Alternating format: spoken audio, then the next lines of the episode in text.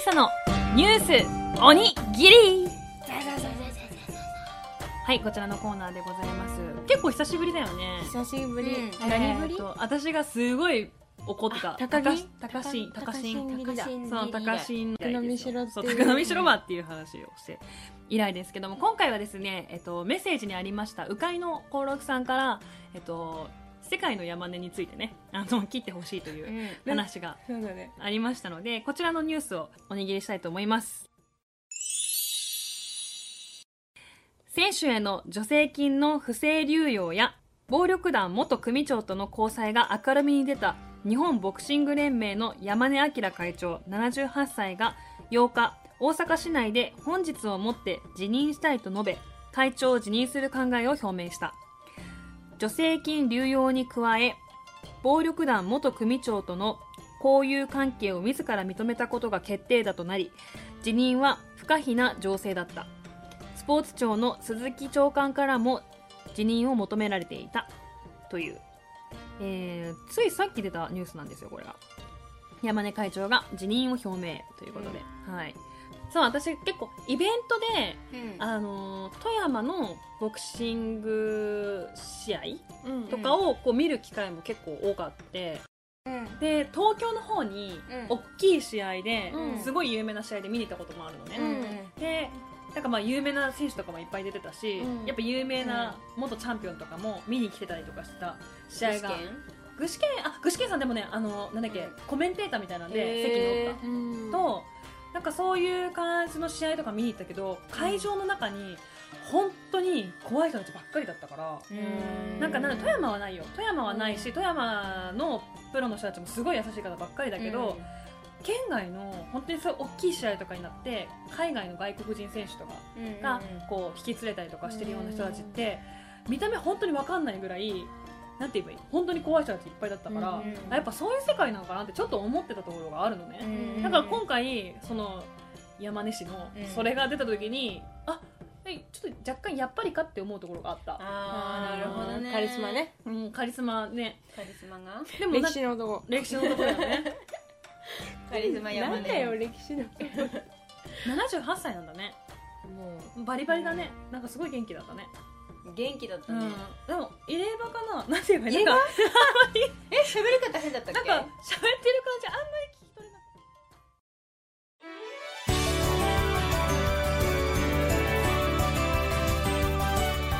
佐田理沙のはい受けたまわります。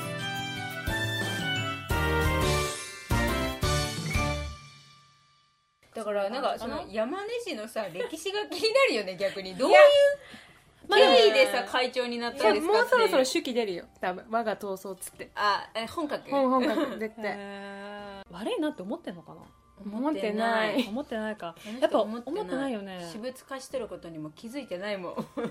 なんかさ山根うん。そう。山根そうそう。そう山根これ誰だっけ？山根。山アンガールズ。山根。田田中中田中。だえー、なんかねせっかくスポーツ盛り上げていこうってやるようなさ立場の人間がさ自分の汚職のせいでさ多分ボクシングなんかもうあれだよね。ここしばらくはさほら伊調さんの時にさ、うん。レスリング？そうレスリングがこうなんかき素直な気持ちで見れんかったのと同じ感じ。あ素直な気持ち見でてみよかったなんて言えばいい？でも確かにボクシングの選手を見る目もうん。他の人のが変わってしまうかもしれんと思ったらかわいそうだよね、うん。選手の人が、ね。だからこんなに告発されたんだろうね、うんそうだろうね。いっぱいの人に、うんそうだろうね。結局はそうだよね。でもそうだよね。告発した人もかなりの勇気を持ってさ、うん。告発したんじゃない？うん。だって自分の人生もどうなるかわからんし、うん。あれだ。一期の時みた。い百あー。百種一期あれほら。誰が告発したかわからんくしてるんでしょ？告発誰が主催者かわからんくしてるってやつだよねなんか円で名前書いていく。で誰が一番か分からんように。そうだ。って縦縦ってか横にこう並べて書いたりとか縦に並べて書いたりしたら一番最初に書かれた人が大体代表ってバレちゃうからね。ね円で書いていく頭いいよね。覚えとこう。誰かわからんようにするだからため抗議する時円で書こう。えでか 誰に抗議する？百姓一気に習った なって本当に。そうそうそう。そうだよね。まあでもなんかさここ最近こういうニュース目立つけど多分そうなんだろうね、うん。組織になっちゃうと、うん。レスリング協会とかさそうだね。日本日大のラグビー部がうどうとかさ、んね。なんか誰かがねそうだね。上に立つと誰かがうん。独占し始めるんかでもなんだろうその下の人たちがさ勇気を持って告発すればさこんだけさ悪者はこう叩かれてね消えてくわけじゃんか、うんうん。だからこうじゃないんかなって思うことがあったらやっぱりさ我慢せずに言った方がいいよね。言った方がいい、うん。今匿名で何でもできるじゃん何でもできる匿名でアカウント作ってなんか言っちゃえばいいねとかもあるしねなんかそう下の人がどんだけでも発言できるっていうか。でもまだ告発したいって思ったことない。告発したいと思ったことない？え？会社とかでさ、うん。そういう言い方したらみんながあんまり良くないって思うのになって思う部長へのこう怒りとかとかない？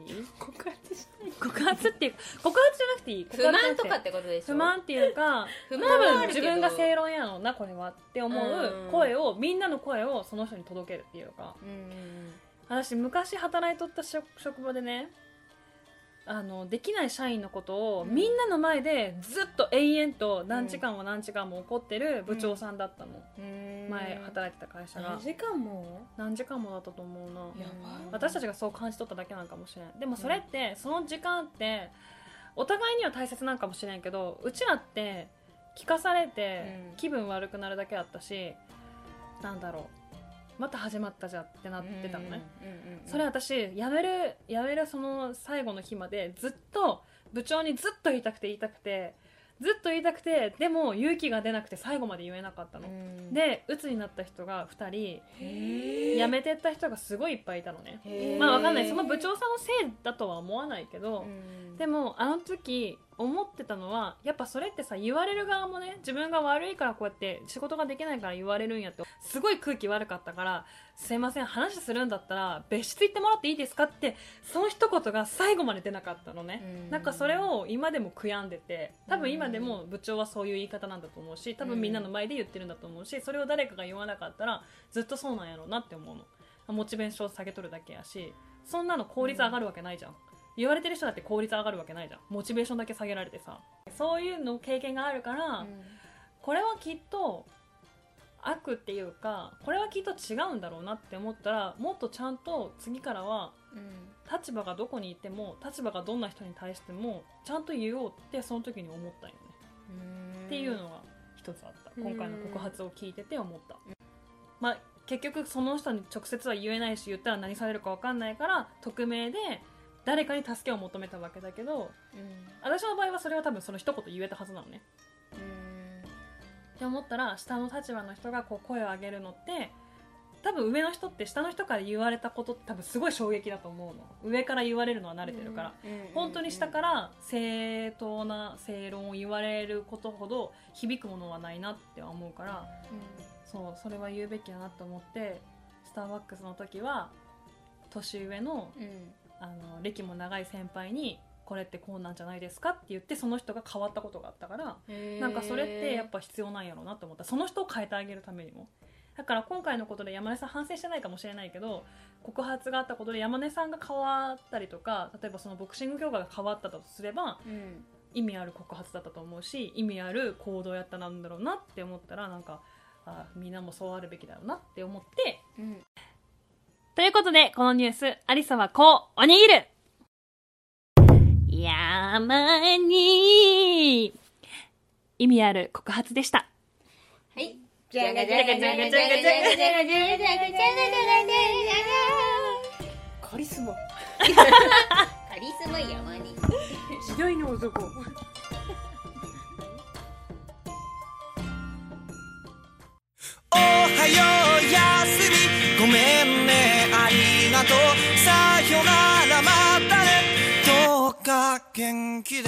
ということで、佐田ありさの、はい、受けたまわります。そろそろお別れのお時間です。やだよ はい。絶対嫌なんだけどやだ帰りたくないあの、ポッドキャスト大切ない。ちょっと待って。お返し。ポッドキャストはさ、ほら、前回、前々回のやつがさ、自動で流れるじゃん。ね。だから、あの、前のやつとかまた聞いて、あ、そういえばこんな話しとったなってまた思ってください。そうだね素直だね。振り返ろううんなんかさ、ここに収録に来る前にお外を歩いてたら、セミの声がミーンって鳴ってるのに、トンボが飛んでて、ね私もえ、トンボがうん。ね、飛んでたね、あそこ。ね、同じところで、そうそう。飛んでて、あ、びっくりこの融合ってすごいと思った。融合なんて言えばいい？夏の終わり、夏の終わりと秋の始まりってさ、このタイミングでこんな、こんな、こんな交差するんだなと思って。重なるね 重なってるなと思って。うんうんうん。ということで、なんかそうやって感慨深いなと思いながら見てました。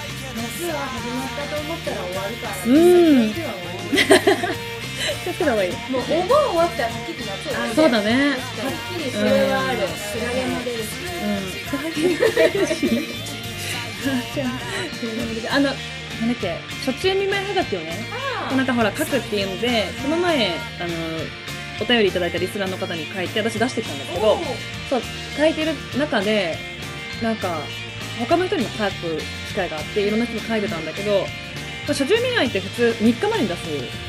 8月の3日までに出して、まあ1週目で届けば一番いいのかなっていう感じだけど、まあ別に遅れてもいいかなと思って書いたんだけど、なんかその暑い日が続いてますね、みたいな。書いた後に、あ、でも、テーマの冬って寒いから、すっごい寒い冬が来たら、今日の、っていうかこの今年の、この暑いこの夏ですらも懐かしいなって思えるんだろうなって思ったら今のうちにこの暑さを楽しもうって思えた。あれ？そんなことはない？すごい雪も嫌だ今のこの夏もいいほどほどがいいね間違いない